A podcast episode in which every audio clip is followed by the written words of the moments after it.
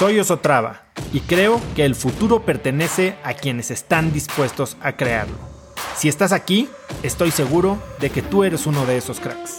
Una persona que toma acciones de impacto todos los días, que aprende y prueba cosas nuevas, que ataca sus miedos y sobre todo que vive la vida en sus propios términos.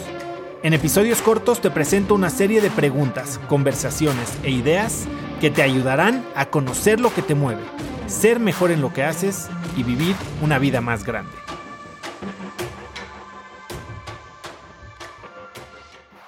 Cuando leí el libro Charge de Brendan Bouchard, eh, y él habla de cinco grandes motivadores básicos de, todos los humanos, ¿no? Habla y hace un análisis de 10, pero se centra en cinco, ¿no? Y, ¿Y por qué le dice que son básicos? Porque cuando no tienes bien fundamentados o bien sólidos, estos cinco motivadores básicos, es cuando te sientes verdaderamente miserable, ¿no? Es cuando te sientes más perdido, cuando te sientes apagado, cuando te sientes sin energía, sin motivación, ¿no? Control.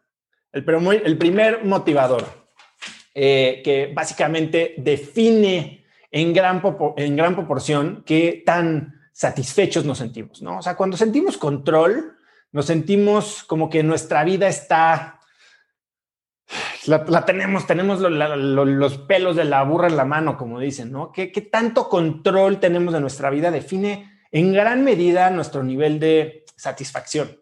Y cuando sentimos que tenemos más control sobre nuestras finanzas, sobre nuestra salud, sobre nuestro trabajo, como que sentimos que, que estamos bien, ¿no? Pero cuando perdemos ese sentimiento de control, pareciera que perdemos nuestra base, ¿no? Que nos jalan el tapete de abajo de los pies y entonces se suelta un torbellino, un huracán de emociones negativas. Y, eso obviamente tiene un efecto demoledor en todas las áreas de nuestra vida. Mucho es eso, ¿no? Hay veces que tienes tu meta, pero pierdes la motivación. Y cuando pierdes la motivación, no actúas a la meta. No es suficiente. Tengo esta misión, pero no es suficiente mi motivación. Entonces no actúas, no tienes los resultados. El control no solo habla de tiempo, ¿no? Puedes, puedes aplicar este lente de control a cualquier área de tu vida como la salud.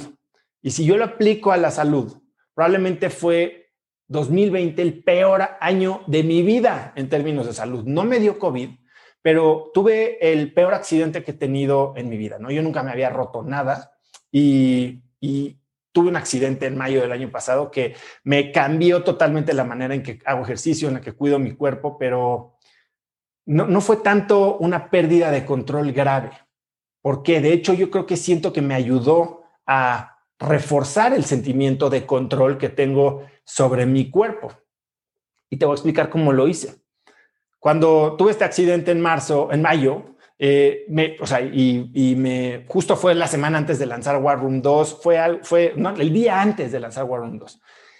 Me operaron, me volqué a mi rehabilitación y en cuanto salí del hospital, o sea, a, la semana puse una fecha límite para estar 100% recuperado.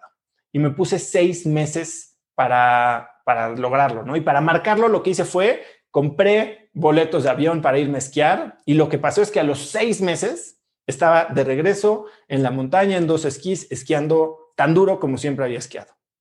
Y para mí eso fue, o sea, en vez de sentir que había perdido el control y enfocarme en lo que había tenido que dejar de hacer, porque ciertamente tuve que dejar de hacer cierto ejercicio y me volqué de lleno a controlar lo que sí podía controlar.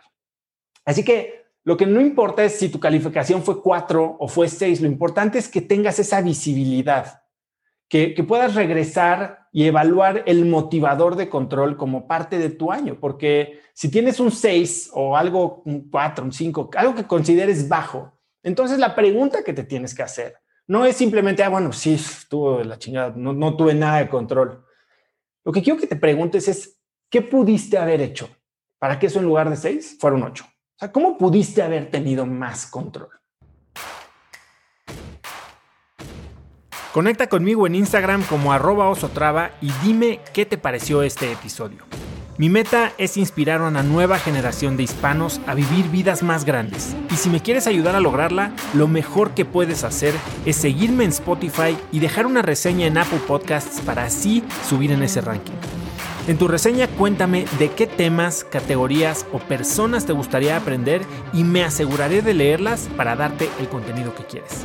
Y no olvides unirte a mi comunidad de cracks en cracksnetwork.com. Es gratis y conectarás con más gente en el mismo camino de crecimiento que tú. Eso es todo por hoy. Yo soy Oso Traba y espero que tengas un día de cracks.